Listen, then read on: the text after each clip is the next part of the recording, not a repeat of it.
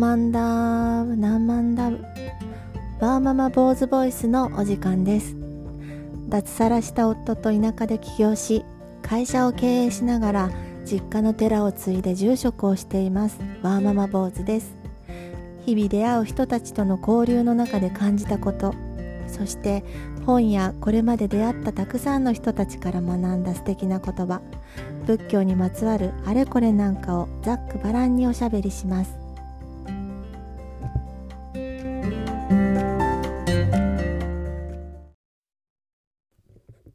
皆さんこんばんはワーママ坊主です、えー、今日はね私は久しぶりに美容院に行ってきました。だいたい2ヶ月に1回行けたらいいかなっていう感じなんですが、えー、久しぶりにゆっくりした時間を過ごすことができました。皆さんは美容院とか散髪とかねどれぐらい定期的に行かれてますか？今日はですねちょっとしみじみ美容院にいる時間を楽しんでみましたよ。なんかこうスマホもねちょっと置いといて久しぶりに雑誌をゆっくり見たりとか少し美容師のお姉さんとお話をしたりとかえそういう時間を過ごしながら隣にね先に私より先にいらっしゃったお客様があの妊婦さんだったんですね。でそんなにこう耳をね傾けて話を聞いてたわけじゃないんだけどちょっとだけこう会話が聞こえてきて、えー、分かったことはどうやらねもう2週間後ぐらいが、あのー、予定日出産予定日のような方でした。まああのじろじろ見たりはしなかったし美容院ってこうケープをねかかってるからあのお腹の大きさとかは全然見えなかったので最初妊婦さんだとは全然気づかなかったんですけど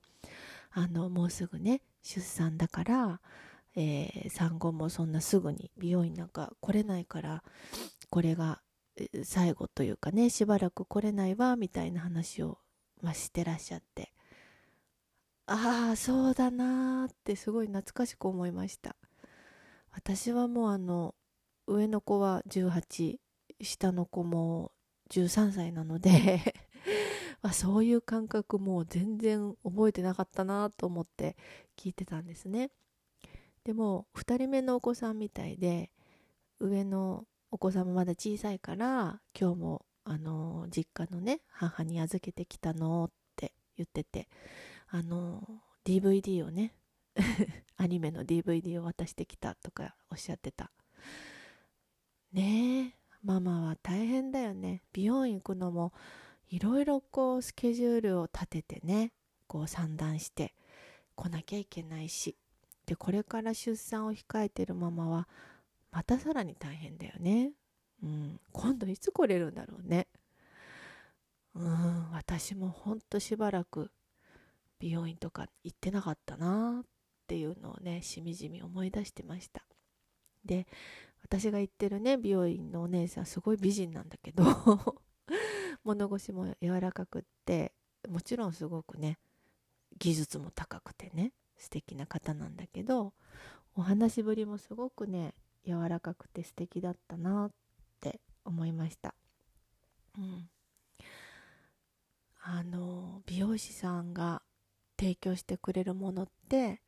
髪の毛を美しくしてくれるだけじゃないなっってしみじみ思ったわけですよ。あの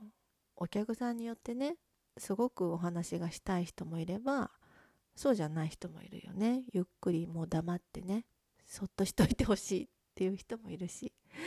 まあ少しだけなら喋ってもいいよみたいな人もいるでしょうしあと隣のお客さんの迷惑になっちゃいけないしそういうことを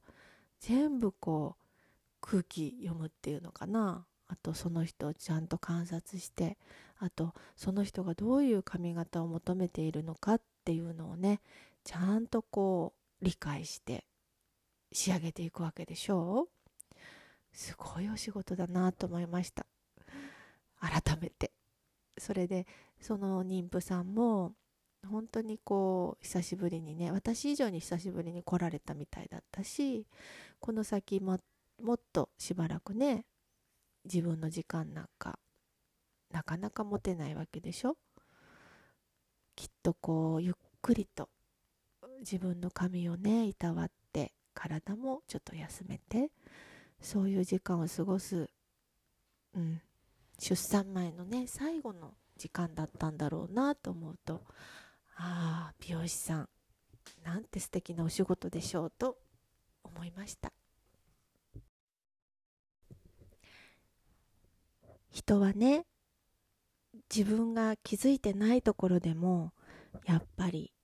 周りの人に影響を与えるんだなっていうことも同時に私思ったんです。その美容師さんも妊婦さんも隣で私が そんな話を聞いてるなんてそこまで思ってないと思うんですよね。そしてちょっと私まで、えー、いろんなことを思い出したりちょっとこうなんだかあったかい気持ちになったことなんて全く知らないと思いますね。で私がお世話になってるその美容師さんもあの私がこんなにお姉さんのこと美人だな素敵だなって思ってることは知らないかもしれない。私もそこまで言わないしね。うん。だから改めて思いました。私が目の前の人とだけ接していたとしてもやっぱりそれは周りの人にも何か影響を与えているのかもしれないな。そして、えー、誰かと誰かが話してる会話から周りの人もハッピーになったりちょっとなんか悲しい気持ちになったりすることってやっぱりあるしでそうやってそばで感じ取った人がお家に帰ってねまた家族と接した時にその余波がまた広まっていくこともあるなってそこまで今日は感じました。今日はなんだかね一日を通して素敵な日でした。皆さんはどんな一日を過ごされましたか？